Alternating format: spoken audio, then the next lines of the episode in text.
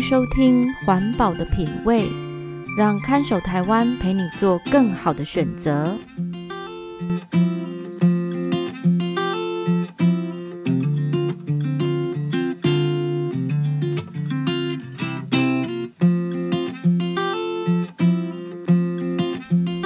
各位听众朋友，大家好，欢迎收听《环保的品味》，我是看守台湾的允嘉。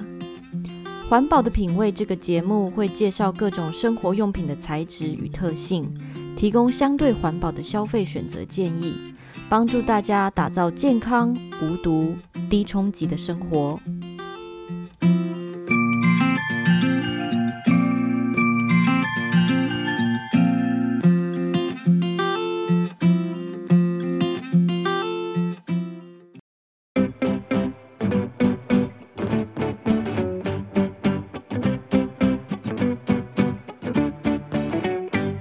最近我被推销了一种产品，就是环保狗便袋。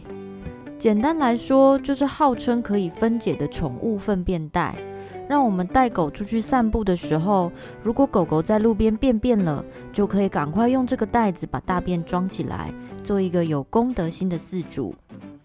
制造商的宣传说，一般的塑胶袋不环保，因为放在环境里至少要一百年才会裂解。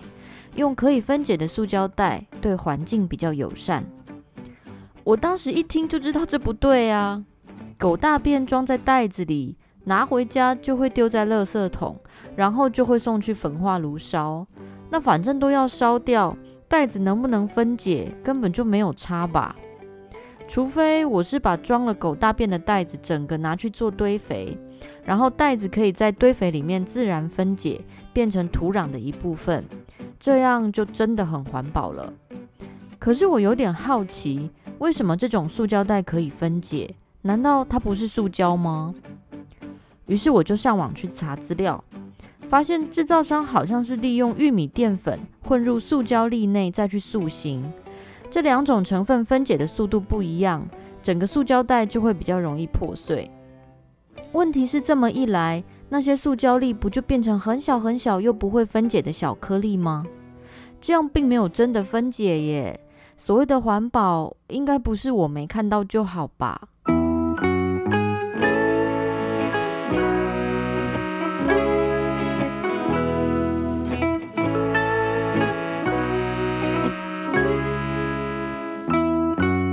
这两天我带我家的狗胖胖出去散步时，沿路都在观察其他饲主怎么处理他们的狗便便。我发现不少人跟我一样，是拿用过的小塑胶袋来装狗大便，然后就丢进垃圾桶，至少让塑胶袋可以重复使用过一次。有少数饲主真的会去买那种环保狗便袋。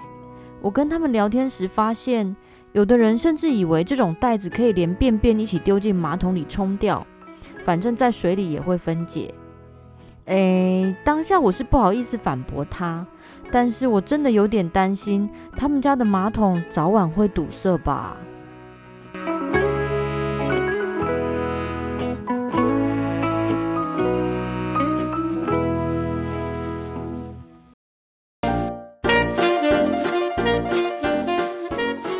欢迎回到环保的品味，我是看守台湾的允嘉。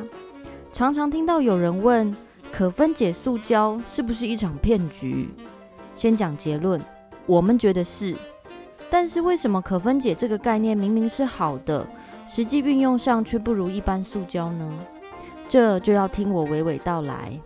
首先是不能回收的问题。有一种生物可分解塑胶是假的，做法是在塑胶材质内加入玉米淀粉，玉米淀粉会分解得比塑胶粒子快。所以整个产品相对容易碎裂成碎片，但是这个碎片还是分子量很高的塑胶，因此也很难分解。另外一种生物可分解塑胶，虽然是真的生物可分解，但业者要把这种塑胶应用到各种不同的包装或产品时，为了延长其使用寿命，会在它的分子链上嵌入其他塑胶单体，让它在自然环境中变得不是那么容易分解。生物可分解塑胶不论真假，一般而言和传统塑胶不太相容，要知道，我们的回收处理设备是把用过的塑胶产品还原成原料，再制造出其他产品。如果这些原料里混入了玉米淀粉或生物可分解塑胶，做出来的再制品可能就会有品质问题，甚至导致整锅原料都不能用。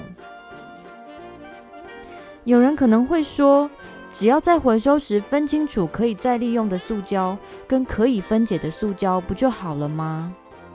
但这在实务上非常困难，因为塑胶种类很多，不要说消费者分不清 PET、PP、PE、PLA 有什么差别，就连进到回收处理工厂，也没有很方便的技术可以特别去把可分解塑胶挑出来，难免就是会混进一般塑胶里。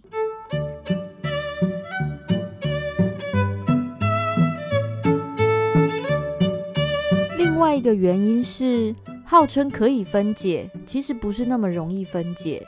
我们一般人认为的生物可分解，是某种材料可以在自然作用下回归大地，重新成为环境里的养分。但是现在市面上的生物可分解塑胶，如果真的要分解，还是得在工业堆肥设施中控制温度和湿度之下，才能看到它分解。因此，欧洲国家为了避免民众误会，把生物可分解塑胶改称为可堆肥塑胶。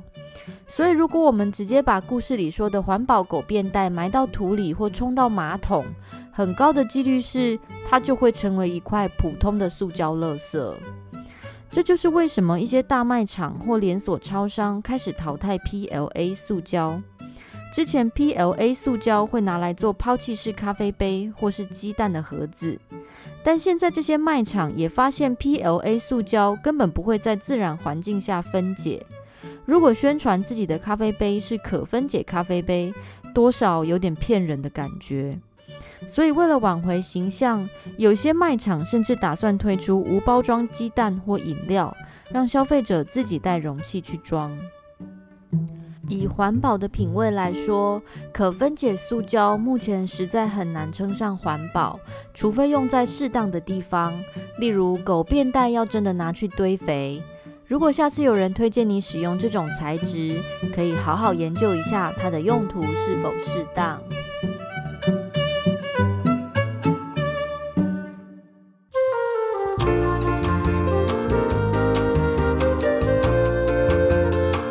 如果您对某种商品的材质好奇或有兴趣，却觉得商品包装标示不清，欢迎写信到看守台湾协会，让我们一起来调查。